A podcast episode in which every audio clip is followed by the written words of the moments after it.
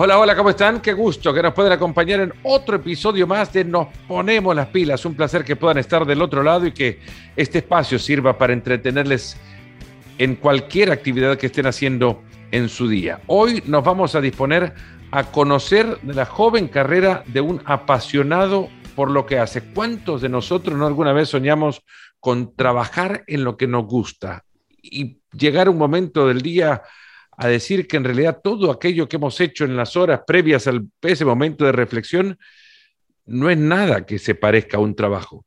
Es una tarea que nos gusta. Yo tengo el gusto de decir eso. A mí me ha pasado durante más de dos décadas el, el decir eso. Eh, ahora con quien vamos a charlar es con alguien que creo se parece mucho al yo de hace dos décadas esperaría no equivocarme para darle la bienvenida a un especialista del fútbol francés, que es corresponsal además de varios medios en, en, España, que vive en París, que estudia otras cosas que no simplemente periodismo. Andrés Onrubia, bienvenido, nos ponemos las pilas. ¿Cómo estás? Bueno, ¿qué tal, Fernando? En primer lugar, quiero decirte que es un placer estar en, tu podcast. Eh, eres un, un, referente, me has tirado muchas flores yo también te, te las tiro y, y como bien has dicho, eh, cuando te dedicas a algo que, que te gusta no, no, es un trabajo, sino un privilegio y, y ojalá eh, pueda llegar a, una, a, un tercio de, de, lo que tú has conseguido. Entonces te agradezco muchísimo la, la invitación. No, hay que buscar un poco más porque tampoco es mucho. Ahora, no me equivoco al decir que estoy hablando con el, con el yo de hace unos 20 años, porque prácticamente tu edad es lo que yo tengo de carrera. Sí, bueno, yo, yo creo que ese, es un número, ¿no? Al final, es un número, verdad, que, bueno, que, se puede interpretar de muchas maneras. Yo creo que es un, que es un número. Creo que tú no has perdido la, ilusión que, desde que has empezado en, en esto. Eh, yo tampoco, aunque llevo muy poco, o sea, yo creo que al final es, es un número y, la pasión es el talento y todo queda, queda intacto, ¿no? ¿Por qué charlamos con Andrés hoy? Pero, ¿Tomás café, Andrés? Yo, yo arranqué estas charlas para desquitarme de eso que la distancia me, me, impide tener con frecuencia, que son mesas de café, charlas en las que uno se va pidiendo uno y otro y otro café hasta que, hasta que ya, bueno, te tenés que levantar ir al baño, tenés que pedir otra cosa de tomar porque andas eléctrico, pero a tu joven edad, ¿tomás café? Sí, por, eh, desde hace ya años sí, sí, sí, sí tomo café por, eh, porque creo que te ayuda bastante en el día a día, que no, que no paras y justo antes de este programa te voy a confesar que me había echado la siesta, o sea que no es algo muy común en Francia, pero es una tradición española que, que sigue estando en, en, mucha gente. Vas arrastrando las tradiciones. ¿De qué parte de España eres, Andrés? Yo de, de Madrid, de la capital. De la capital. ¿Y, y qué te llevó a, a París? Bueno, habrán mesitas de café también en París en las que podrás disfrutar de, de largas charlas de, de fútbol y de la vida en general. Sí, bueno, con. Ellas sí las con, hay, ¿no? Las hay, pero el precio en París es caro, ¿eh? O sea, no tiene nada que ver con, con España. Es de las pocas cosas que echas de menos de España, no los precios, porque aquí el café es caro y bueno, todo es caro y hay que intentar ahorrar. O sea, me compro café eh, para hacérmelo y lo intento tomar en casa en la medida de lo posible, ¿no? Vas a andar con un termo de café por las calles de París como si fuese uruguayo con el, con el termo de agua caliente para tomar un poco de mate. No, todavía no, todavía no, todavía no, pero, pero es una idea que me acaba de dar una idea para, para pedirle a, lo, a, los Reyes Magos, la verdad. No solo tenemos eh, buenas charlas, sino acá también hay buenas ideas para el camino de la vida. Andrés, ¿qué te llevó a París? Bueno, yo creo que está claro, el fútbol, ¿no? El fútbol es lo que me lleva moviendo a, Francia durante toda mi vida. Eh, por suerte, este año ya estoy aquí de, corresponsal, ¿no? Ejerciendo bien de periodista y, es el fútbol, ¿no? Desde muy pequeño siempre he tenido pues un gusanillo con, el fútbol francés, es algo bastante extraño porque no es un fútbol que se siga mucho en, España. De hecho, yo cuando empecé en, en, Twitter, ¿no? A hacer, entre comillas, análisis, lo hacía por hobby, no, no para dedicarme a esto, porque me gustaba hablar de fútbol ahí y bueno, encontré un espacio donde pues la gente te leía y debatías con mucha gente que, que, no solo admirabas, sino gente joven que, que, compartía la misma pasión que tú y, por suerte al final eh, yo creo al fin me he movido siempre por el, por el fútbol a los sitios. Cuando he ido a Francia a hacer, entre comillas, turismo, he ido para, por motivos futbolísticos. O sea, mi, mis vacaciones hace años eran para irme a Francia, ahorraba el poco dinero que tenía para irme a ver partidos, aunque fueran de segunda, ¿no? Porque me movía esa pasión. Y bueno, pues estoy en París principalmente por, por el fútbol y no por, bueno, por trabajo también, pero principalmente por el fútbol. Cuando, cuando nace este gusanillo por el fútbol francés, más de algún amigo tuyo te habrá, te, habrá llamado loco, te seguirán llamando loco, que te, que te dediques, no solamente que te guste el fútbol, pero que enfoques tu atención primaria, creería, a, a seguir un fútbol que no es el tuyo puntualmente. Sí, la, creo que, que, ahora, que ahora, la, ahora, tus amigos lo ven ya como un trabajo, ¿no? Antes, eh, me acuerdo hace años cuando eh, yo que sé, un viernes en el colegio, cuando a los 15, 16 años eh, empiezas un poco a salir ya, ¿no? Con tus amigos, ¿no? A probar un poco el, alcohol como se hizo, aunque sea... Que, no como se dice, a, probarlo. No, se dice, no se dice, pero me acuerdo que los viernes o los sábados, cuando yo no me dedicaba a esto, me decían de salir a tomar algo y, y yo no sé, claro, yo les decía que, que no, que es que quería ver un partido de la Liga Francesa, no, entonces en esos momentos pues te llaman loco, ¿no? Pero no en el más sentido, sino claro, dicen, joder, no vas a salir por estar viendo un partido que, que, no le interesa a nadie. Y ahora han cambiado ese discurso, ¿no? Por admiración, entre comillas, ¿no? Porque, claro, ven a un colega tuyo que, que lleva tantos años, eh, en, vamos a decirlo en el sentido de la palabra, siendo un friki de, del, fútbol francés y, que ahora pues tiene su recompensa, pero sí es cierto que, que ha habido, entre comillas, discusiones con, con amigos por, por, el hecho de, claro, un viernes tú eh, dices a un amigo tuyo que no puede salir hasta las 11 porque está viendo un partido de la Liga Francesa. Eso en realidad no lo entendían tus amigos al principio. Ahora, pues sí lo entiende más porque ven que, que ha tenido su recompensa, pero si veas que han sido años en los que a lo mejor salías más tarde o no salías algún día porque querías, ver esta, porque querías estar viendo fútbol. Te, te, llevó esto entonces a aprender francés, evidentemente, para poder saber un poco más de qué se trataba la historia. Eh, eh, otra lengua vino acompañada de la pasión, que es, es, como para agradecerle al fútbol de Francia que te haya permitido aprender otro idioma. Mm. Sí, bueno, yo de hecho empecé a, empecé a estudiar francés por eso, porque leía la, la, prensa francesa y no la entendía. Y bueno, la entendía, la entendía más o menos, ¿no? Porque no es un, al principio cuando tú eres francés entiendes más o menos algunas cosas, ¿no? Pero quería profundizar, eh, aprender por si alguna vez me venía a Francia. Apunté hace eh, tres años a, en Madrid al Instituto Oficial de, de Idiomas en, en, en, francés y fue por el fútbol principalmente. O sea, yo, no yo si no siguiera el fútbol francés, igual me hubiese dado igual. No habría aprendido francés tan, directamente, porque era para leer el equipo, medios franceses, enterarme, intentar comunicarme también con, con gente allí, porque yo antes a lo mejor iba a Francia hace cuatro, cuando iba a Francia hace cuatro años, eh, me costaba muchísimo hacer una entrevista porque no entendía francés, tenía que intentar buscar a alguien de, de un club que, que, que, hablara inglés, ¿no? Y ahora pues he podido ya hacer entrevistas en francés y la verdad es que se agradece, pero solo por eso, o sea, solo empezar a estudiar francés por el fútbol, o sea, como te, te he dicho, o sea, no, es algo también un poco ligado, ¿no? A esa pasión, ¿no? ¿Estudias algo? ¿Estudiaste periodismo? No, aquí está el caso extraño, ¿no? Porque, bueno, yo eh, cuando empiezo la universidad hace mmm, cinco años eh, no cojo periodismo. O sea, no cojo periodismo porque, en primer lugar, eh, yo ya había adquirido habilidades previas porque he estado en radios online comentando partidos, he estado haciendo artículos en páginas, ya que no cobraba, pero bueno, estás haciendo artículos, aprendes un poco más o menos a, a escribir, escribiendo, eh, te vas mejorando cómo se, las estructuras de, de, escritura y yo en ese momento no tenía necesidad de estudiar periodismo. Es verdad que ya hace cinco años tenía el gusanillo porque en redes estaba creciendo bastante y decía, joder, igual me puedo dedicar a esto, pero no, eh, empecé eh, Derecho y, y, y, ADE, que es, bueno, es como un tipo de las antiguas empresariales, y me quedaba un año de carrera, me queda un año y mi objetivo es acabarla, pero claro, cuando eh, llevaba dos años compaginado, compaginando el, el, estudiar con trabajar, era muy duro porque no tenías tiempo de casi nada. Y este año, pues claro, eh, me mandaron a París, pero yo llegué con unas condiciones que yo les dije, joder, si me mandáis a París, tenéis que mejorarme el sueldo porque no puedo, no puedo, si no, no tengo, tengo que elegir o estudiar o trabajar, o sea, tenía que ser una oferta buena.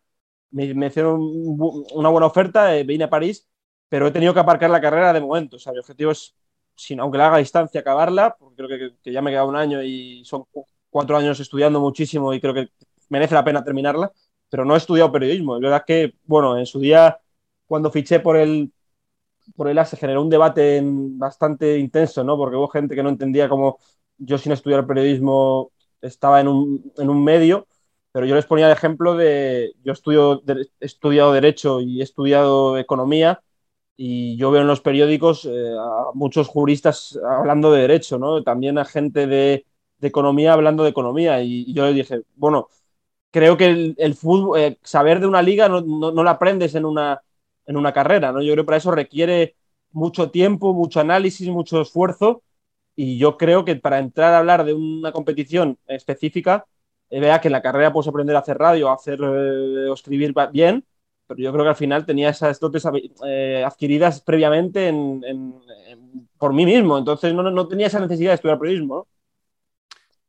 Sentí que cada día es, es, es una validación de aquellos que cuestionan que, que, te dediques a esto, bueno, que, que, estés además como corresponsal de un periódico tan importante en una liga que reviste, bueno, mayor relevancia ahora por lo que más adelante vamos a hablar, pero sentí que cada día es, es una necesidad de validación para lo que haces. No, no, no, yo creo que cada día es, eh, sí puede ser una validación, pero yo creo que es un, no quiero ponerme egocéntrico, pero yo creo que es un reconocimiento, ¿no? Al, al esfuerzo de la gente, ¿no? Yo creo que nadie me ha regalado nada porque, bueno, desgraciadamente en esta profesión y en todas las profesiones eh, tienes que tener suerte y tienes que tener contactos, pero a mí, yo no pedía entrar en el periódico, a mí me llamaron ellos, o sea, yo no he llamado a puerta o le quito, le el puesto a alguien porque yo no llamé, no les llamé, no, no, estaba pendiente de eso, yo no sabía que podía llegar la oportunidad y ellos me llamaron, entonces yo creo que es un reconocimiento a, al esfuerzo de muchos años eh, a tantas horas dedicadas, a tantas horas de análisis, a tantas horas de, de haberte movido y, y, yo lo tomo como un, una recompensa, no un premio, pero sí un reconocimiento al, al esfuerzo, ¿no? que yo creo al final es lo, es, es, es lo que tenemos que hacer todos, ¿no? Eh, esforzarnos e intentar ser el mejor en lo nuestro. ¿no? Acá es donde entra eh, el, el valor de lo que antes decía, que, que siento que estoy hablando con alguien no solamente más de 20 años menor, sino que muy parecido al, al yo de hace 20 años, porque yo tampoco estudié periodismo. Lo mío eran econom economía y, y, marketing. Y a partir de, eh, yo por eso te preguntaba, a partir de las oportunidades que se abren, pero por el conocimiento que arrastras, por la pasión por algo en particular, se te van abriendo puertas y acá estamos, ¿no? Lo tuyo al principio, lo mío no sé dónde, pero un poquito más adelante, en el tiempo nada más. Yo creo que por, por todo lo demás nos podemos medir de la misma manera, Andrés. Y, y, creería que al mismo tiempo que te preguntaba antes si la validación de tu, de tu puesto va siendo cada día una razón por la cual pisar la calle, ir a buscar contenidos y, y por tratar de hacerlo mejor cada día, también el seguir, me imagino, a una liga como la francesa en su momento tuvo su validación con el título mundial, ¿no? Te habrá girado a más de uno y decirle, eh, entonces, ¿por qué me cuestionaron cuando empecé a seguir o me volví loco por el fútbol francés? Bueno, no, eh, técnicamente no, porque eh, ha, ha, sido por otros acontecimientos, ¿no? Yo creo que eh, mucha gente considera la liga francesa como una liga de, de granjeros, despectivamente hablando, porque... Es que no hay manera de llamarlo de otra, de otra forma, sino despectivo. es un término totalmente despectivo al, al, el de referirse así a la quinta liga del mundo. Bueno, una de las cinco ligas más pero, importantes. Pero esto es como el que los que hablamos, la gente que habla en, en redes sociales de, de, política, de derecho, de economía. Eh, hablamos mucho sin conocer realmente el, trasfondo, ¿no? Y, creo que eso también ha pasado con Francia, ¿no? Que es una liga de las cinco mejores de Europa, pero es la quinta, eso no hay debate, pero es una competición infravalorada, o sea, es una liga que saca mucho talento joven, que si tuviese más dinero quizá podría estar entre las tres mejores de Europa y que últimamente está creciendo. Es verdad que lo del PSG le ha hecho bastante daño porque todos miden la liga francesa a, a, a partir de lo que hace el PSG, que ahora mismo va bien en la liga con una distancia muy amplia respecto al segundo, pero en la temporada pasada no ganó la liga, la ganó el, el Lille y, y, creo que mucha gente habla despectivamente de, de la competición porque no, no, la sigue realmente, no la sigue y, y, eso es lo que a mí me molesta, ¿no? que la gente hable muy mal de la competición o que desprestigie lo que haces solo porque no sea, la, no sea la Premier League ni sea un producto espectacular, pero yo creo que al final hay muchas cosas interesantes y la gente la desprecia por eso, porque estamos acostumbrados a opinar de cosas que no, no dominamos, eh, no digo todo el mundo, pero estamos, la gente, el mundo es así, o sea, y, creo que hay un desconocimiento total en, realidad cuando se ponen a, criticar el, campeonato, ¿no? Decía, no tienen dinero y va a ser difícil que lo tengan en el, futuro próximo, porque los derechos de televisación en, en, Francia han pasado por un proceso eh,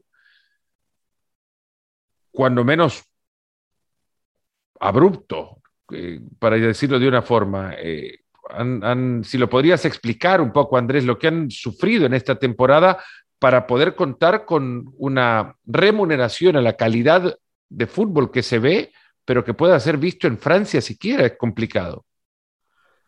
Sí, bueno, eh, hay, que, hay que remontarse a 2018. Eh, MediaPro compra eh, los derechos de la Liga Francesa por, creo que eran 1.150 o 1.200 millones de euros por temporada, un récord. el objetivo era intentar aumentar la competitividad de la competición, más, más dotación a los clubes.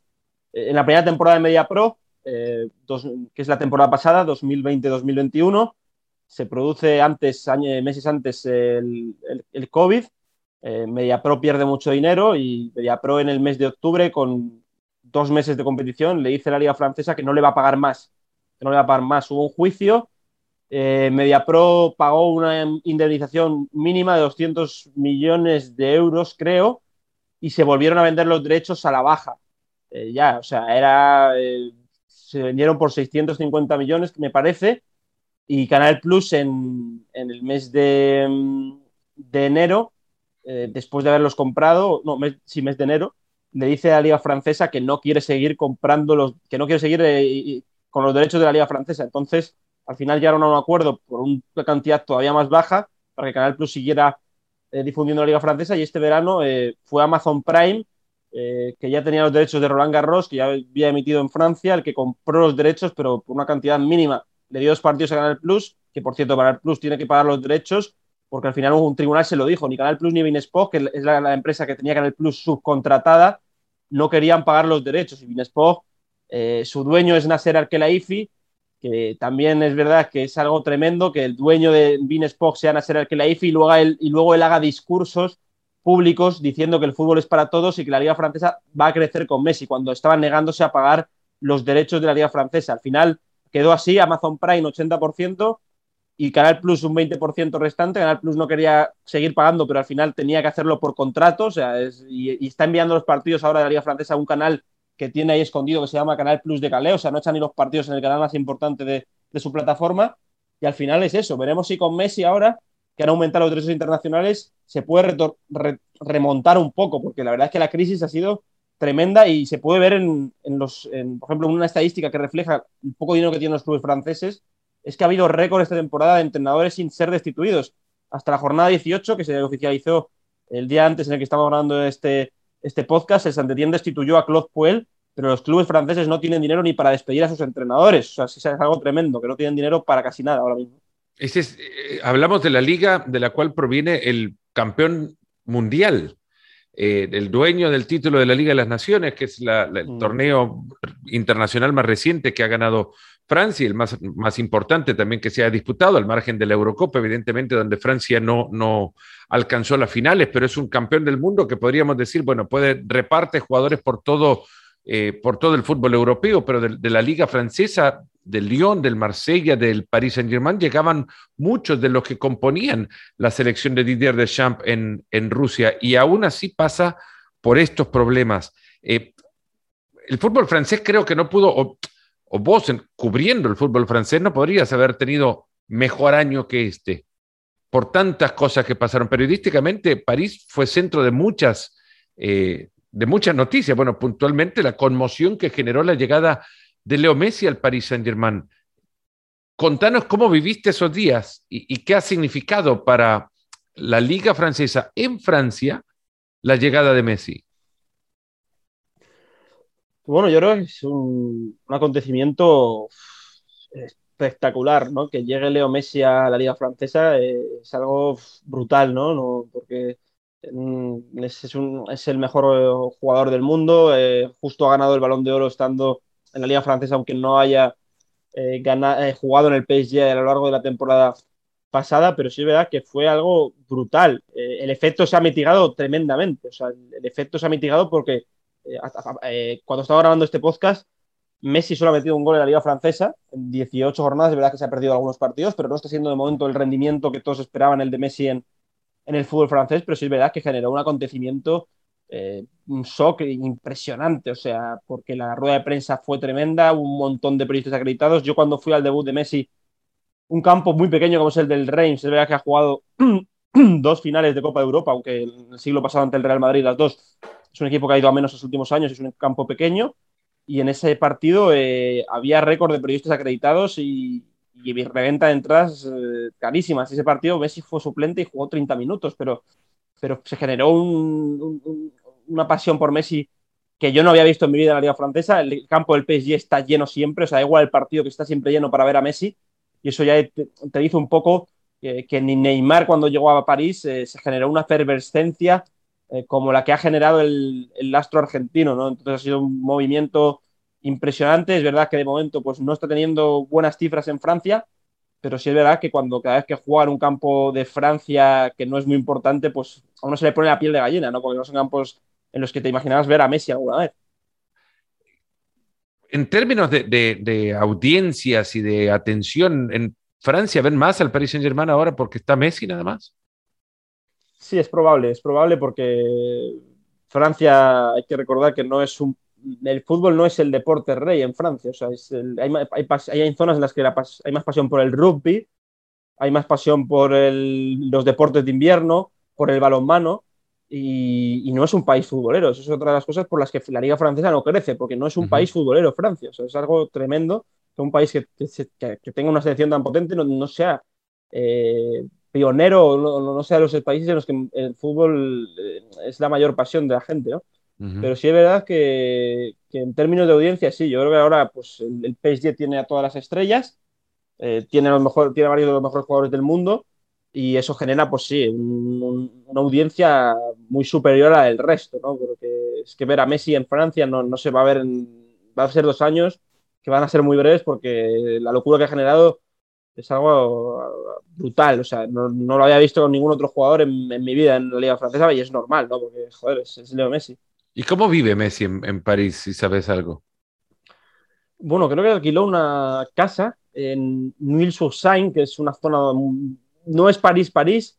París en realidad como ciudad, aunque todos tenemos la impresión de que es una ciudad gigantesca, es una ciudad muy pequeña, es una ciudad muy pequeña, es una ciudad muy pequeña porque lo que es grande es el departamento, Isla de Francia. Y vive en una, en una, en una casa que ha alquilado a las afueras en, en Nuit-sur-Seine, que es donde vive la mayoría de los jugadores, y, no sé si está valorada en 50 millones de euros la casa, leí. O sea, no me enteré muy bien, pero sí está valorada en una barbaridad como está valorada la casa.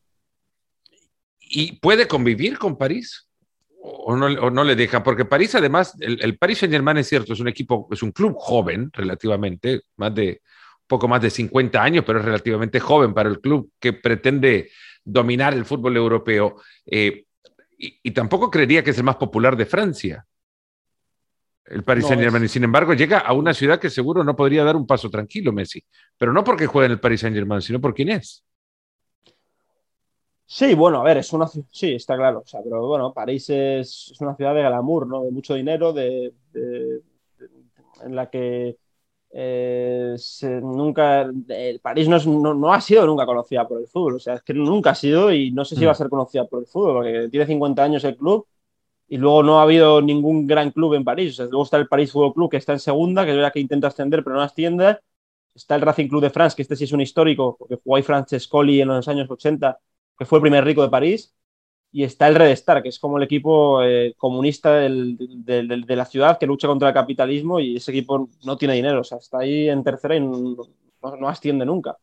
Entonces sí es complicado, ¿no? Eh, intentar cambiar la historia de si gana la Champions el PSG, pues eh, igual el París se transforma en una ciudad de fútbol, pero de momento no lo es y, no es fácil a lo mejor convivir para el París. De momento yo no lo he visto cómodo en... Que en Champions sí está bien rindiendo, está rindiendo bien, pero yo no lo veo como los partidos de la Liga Francesa. esa es la realidad. No sé si es porque eh, se está centrado en otras cosas o quiere jugar, reservarse para la Champions, pero yo no le estoy viendo al, Messi que hemos conocido, de verdad que tiene ya una edad, pero no es el Messi de los últimos años, sin, lugar a dudas.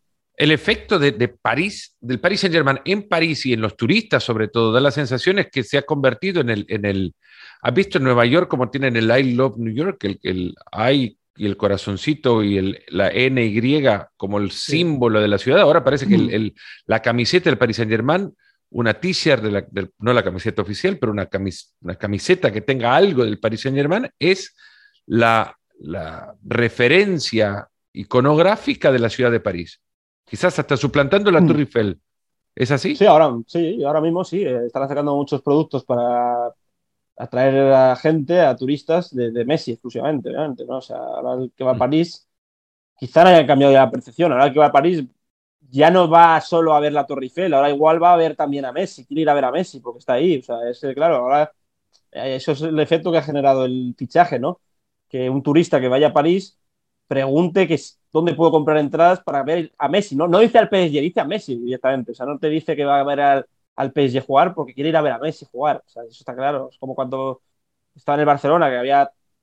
Lo has visto esta temporada. El, Barcelona ya no tiene eh, ni la mitad de la gente en el campo, ya no llena el campo porque no está Messi en realidad. Y había muchos turistas que iban al campo a ver a Messi o a Cristiano Ronaldo en el Bernabéu, por ejemplo. Entonces yo creo que es un jugador que genera una atracción de los turistas, de los amantes del fútbol muy bestia.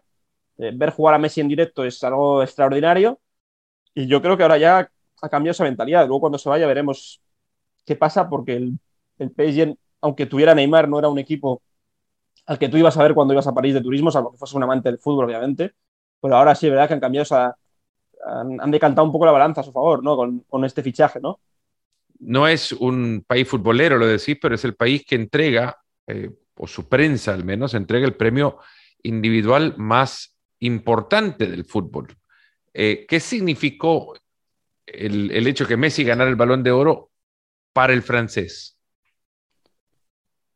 Bueno, yo creo que al final eh, no, no, fue una noche histórica la del balón de oro, ¿no? Porque ganó Messi el séptimo balón de oro, pero tampoco ha tenido un efecto brutal, ¿no? Ahora es verdad que le miran más con lupa, ahora eso quizás se puede volver en su contra, porque ha ganado el séptimo balón de oro, le están, le están criticando bastante el equipo en los últimos tres partidos que ha jugado en Liga Francesa, quito el de Brujas porque es el Champions, en la que mete un doblete, eh, ha dado suspenso las notas. O sea, están, el otro día decía el Parisien que había hecho un partido indigno de un siete veces balón de oro.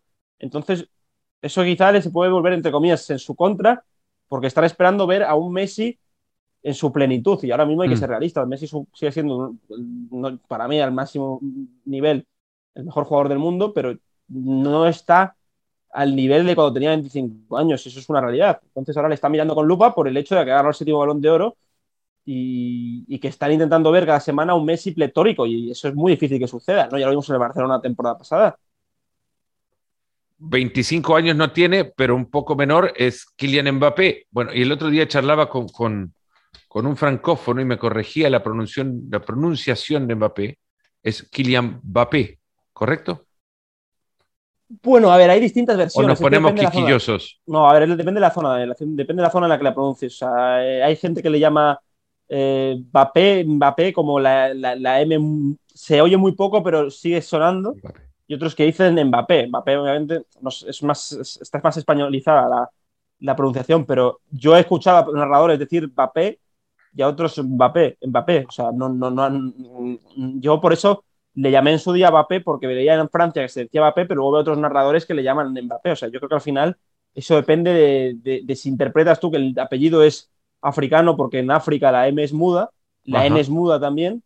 Los apellidos africanos que empiezan por M o por N no se, no se pronuncia la, letra inicial y están en Francia sí, en Francia sí tienes un, da igual aunque sea africano, pronuncias como si en España te llega Mbappé y vas a decir Mbappé, no vas a decir Mbappé, ¿no? Porque se pronuncia la M inicial. Entonces yo creo que depende un poco de, cómo quieres interpretarlo eso.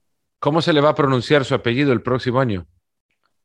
Bueno, yo, yo no sé, pero Mbappé, yo creo, ¿no? Entonces ahí ya te, haces, una idea, de dónde puede jugar.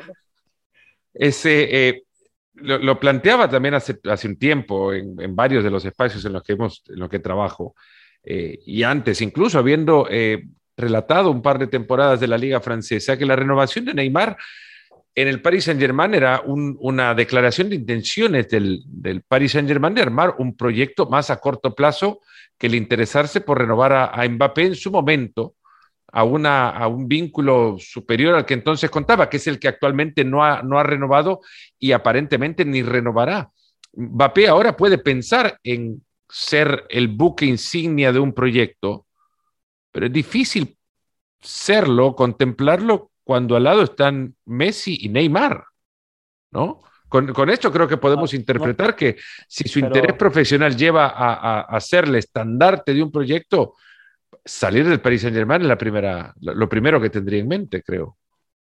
Pero se han dado cuenta tarde, se han dado cuenta tarde. Eh, Mbappé esta temporada eh, con Neymar y Messi es el líder del PSG. ¿eh? Se han dado cuenta de que era el jugador al que tenían que haber hecho todo o nada desde hace años, porque desde que ficha Mbappé, yo creo que, aunque sean cinco años, tiene que tener el PSG una estrategia de intentar convencerle, pero, pero se ha convertido en el líder. O sea, él es el líder del PSG de temporada, por números y por todo, y por influencia, y por todo. O sea, está siendo el jugador más importante del conjunto parisino y se, ha se han dado cuenta muy tarde, porque ahora están ofreciendo ser el mejor pagado. Ya se han dado muy tarde cuenta de que tiene que, de que le van a dar un estatus idéntico al de Messi o incluso superior al de Messi o Neymar. Entonces se han dado cuenta tarde de que, del potencial que tenía el jugador, porque tiene ahora mismo, cumple en una semana 23 años, tiene todavía 22 años, está en la flor de la vida, está en el momento más importante de su carrera ahora y le queda una carrera por delante. O sea, va a llegar si llega al Madrid, va a llegar con 23 años, que es un año menos de los que tenía Cristiano y puede hacer ahí verdaderas barbaridades en el conjunto el flanco, pero lo que te he comentado, creo que, se han dado cuenta muy tarde de que Mbappé tenía el mismo potencial que Neymar bueno, yo, yo creo, voy a hablar de potencial, no de talento, porque Neymar me parece superior en cuanto a talento, pero en cuanto a hambre competitiva, regularidad y creo que, y como digo, potencial están a la, a la par. Son dos jugadores muy, muy similares en cuanto a potencial se refiere, no digo de talento, porque talento para mí es muy superior a Neymar. Y creo que al final se tarde, el, cuenta muy tarde el PSG. Cuando se vaya Mbappé va a ser una baja muy durísima, porque les ha salvado las castañas en muchos partidos y vamos a ver cómo se sustituye, porque yo creo que solo, solo con un fichaje puede sustituir bien a Mbappé, que es con trayendo a Haaland por influencia y por todo lo que puede hacer. Y no sé si Haaland va a jugar el PSG, lo veo bastante complicado. Entonces va a ser una avería porque Messi y Neymar todavía son dos jugadorazos, pero Neymar se lesiona todo, casi, casi cada mes. Messi, eh, bueno, sabemos de lo que es capaz, pero necesita jugadores a su alrededor que le potencien también para que tenga buenos números y vamos a ver cómo se reestructura el PSG, pero va a salir, es que va a salir sin, sin dejar un euro en, la, en el club, eso es otra cosa. O sea, puedes haberle vendido por 180 millones y tenías un dineral para hacer un equipo todavía más competitivo casi. Si de mape obviamente es complicado, pero podrías incluso aumentar la competitividad. Se habla mucho de, de lo difícil que es negociar con los cataríes. ¿Cómo lo interpretas? Bueno, es una cuestión de, de orgullo, yo creo. ¿eh? Yo creo que es una cuestión de orgullo. No tienen la misma. No es lo mismo negociar con un europeo o con una persona no europea que está en un club que tiene una identidad europea en cuanto a hacer las cosas que, que un club que está comprado por un país directamente. Porque es un, hay, que, hay que decir las cosas claras. El, el PSG cuando lo compra Qatar eh, se, se, produce en una reunión con, con, Sarkozy, que era presidente de la República y era hincha del PSG, que quería un nuevo inversor para hacer de París una ciudad de fútbol y luego aparecen cosas extrañas con el respecto a, la a los votos del Mundial y a la adjudicación precisamente de Binesport, porque Binesport cuando llega al PSG se adjudica todas las competiciones europeas en Francia y tenían un monopolio Canal Plus. Pero bueno, obviando estos temas, son personas que no tienen, la, no tienen la identidad europea ni la cultura europea. O sea, si te llega un jugador que le queda un año de contrato y te dice que se quiere ir al Real Madrid, tú no puedes decirle que no. O sea, es que, es que no, si te dice a falta de un año de financiación de su contrato y encima te lo dice, quiero irme para dejaros dinero. O sea, te lo dice con eso. O sea, y encima para dejarte dinero en las arcas del club. Y tú por orgullo dices, no, no quiero venderte y te vas a quedar aquí. Pues una de dos. O sea, cualquier mente no racional piensa que si le dejas ahí otro año sin venderle, le has negado eso, no va a renovar, le cabreas más. Entonces hay que entender eso, que son gente que yo creo que por orgullo quieren demostrarle al mundo, como ya demostraron con el Mundial, dicen, bueno, hemos quitado le hemos quitado a Estados Unidos el Mundial. Eh, de, cara al mundo quedan ellos como los poderosos, entre comillas, pero es que tú imagínate el papelón. Si el PSG queda eliminado por el Real Madrid en los octavos de Champions y Kylian Mbappé se va al Real Madrid, la imagen de Alkelaifi queda por los suelos, queda como el perdedor. No te he dejado irte, me ha eliminado el Real Madrid sin Mbappé y aún así me lo van a quitar gratis. O sea, es que, es que, al final si se dan cuenta ellos, se han dado cuenta muy tarde, porque en Francia dicen, no, sigue confiando en que le van a renovar. Y la realidad es que es muy difícil que renueve. Yo te, comparto ahora y algo que no, creo que no he contado aún en, algún otro espacio, pero aprovechamos este, que además es el mío, para contártelo. Y es que hablabas de Nasser Al-Khelaifi, el golpe que, pudo, que puede recibir si es que en esta temporada termina en blanco, pensando que la Liga Francesa ya la pueden conseguir, porque la podrían conseguir sin todas las estrellas que tienen igualmente, pero que lo que buscan es la Champions. Cuando el Barça le remonta aquel 6 a 1 que termina con el gol de, de Sergi Roberto al día siguiente, yo presento la, la, el, eh, anuncio oficial del clásico en Miami, aquel que jugaba en Barcelona, Real Madrid, en Miami hace, hace un par de años, y llegaban Ah, sí, directivos. Sí, con Neymar, sí, sí, que estaba Neymar. aún, que fue el último partido de Neymar en El Barcelona, Neymar Barça, exactamente. Bueno, eh, aquel la- era la presentación, pero era el día después del 6 a 1 cuando eh, llegan eh, emisarios del Real Madrid, del Barcelona, cenamos, cenamos todos juntos y, en algún momento se da la conversación de, eh, con los emisarios del Barcelona, obviamente acababan de ganar aquel partido imposible o aquella eliminatoria imposible,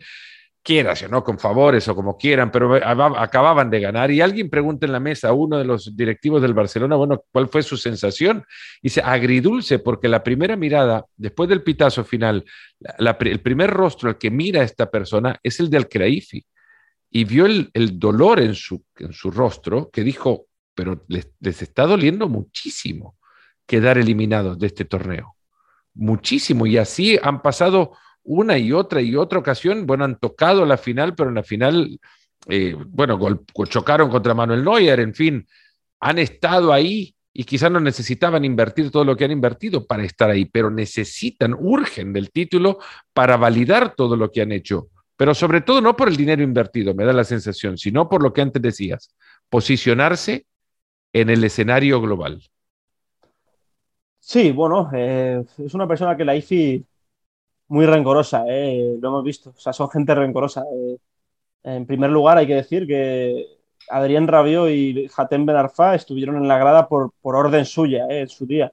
Dejó a Rabiot un, un año en la grada porque no quiso renovar. Eso no se puede hacer. Eso, eso, eso si el jugador hubiese sido listo, yo le podía haber denunciado porque es, es algo que no se puede hacer a un jugador. Mandarle a la grada Mm. una- un mes sin jugar por no querer renovar, eso no se puede hacer. Eso no se puede hacer en primer lugar. Después, eh, bueno, eh, creo que sí, el, el PSG eh, lo compró Qatar para intentar lavar un poco su, su imagen respecto al Mundial, para un poco de lavado de, de imagen, que, que, bueno, al final no cambia muchas cosas, porque estamos viendo que son gente que tiene un orgullo tremendo y que les da igual Mm. que les den 200 millones por un jugador que, que, tiene- que le queda un año de contrato, que no lo venden. Hicieron lo mismo con Neymar en su día, cuando estaba, vea que otra situación, cuando quiso irse al Barcelona otra vez de, de regreso, no le dejaron salir, no le dejaron e hicieron la misma táctica de decir en público que, que- iba a ser bajo sus condiciones, pero en realidad era una pérdida de tiempo. Entonces ahora vamos a ver, eh, mi duda sigue siendo, después del Mundial de Qatar, si van a seguir invirtiendo, porque han renovado Neymar hasta 2025, entendemos que sí, pero ellos querían traer al Mundial de Qatar a todos los jugadores posibles, a todas las estrellas posibles que estuvieran en el PSG. No lo van a conseguir con Mbappé, pero van a tener a Neymar y Messi, que son dos jugadores que van a estar en Qatar y va a ser un tremendo aquello. Pero bueno, como, como has comentado, son gente con mucho orgullo, que es rencorosa, que no, no entiende la cultura europea, yo creo que no entienden o no quieren entenderla o no hacen ni el, no quieren en- hacer el, el, amago de intentar involucrarse un poco en la cultura europea o cómo funciona realmente un club grande de fútbol.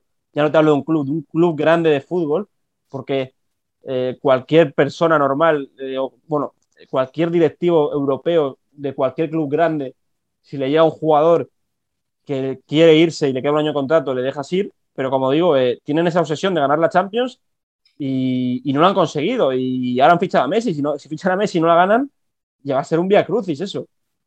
Andrés, hablamos de Kylian Mbappé, que nació en, creció en Bondy, ahí al- en la periferia parisina de esa pequeña París, de la cual surgen múltiples otras ciudades que además acogen una cantidad enorme de inmigrantes de varias generaciones, pero que se ha convertido, a mi juicio, en la mejor cantera del fútbol europeo. Eso podremos discutirlo en otro espacio. Vos, viviendo cerca del fútbol francés, podés notar cuando surgen unos que se parecen a Mbappé, o unos que se parecen a Kanté, o unos que se parecen a, a, Thauvin. Bueno, Thauvin viene de, de, del Marsella, pero, pero jugadores que vienen de la periferia parisina aquellos que están ahora en primera división, como los Camavinga, por ejemplo, eh, a quien yo vi debutar en su, primer partido con el Ren, lo hago yo para ESPN y digo, este chico va a llegar a algún lado, ahora está en el Real Madrid.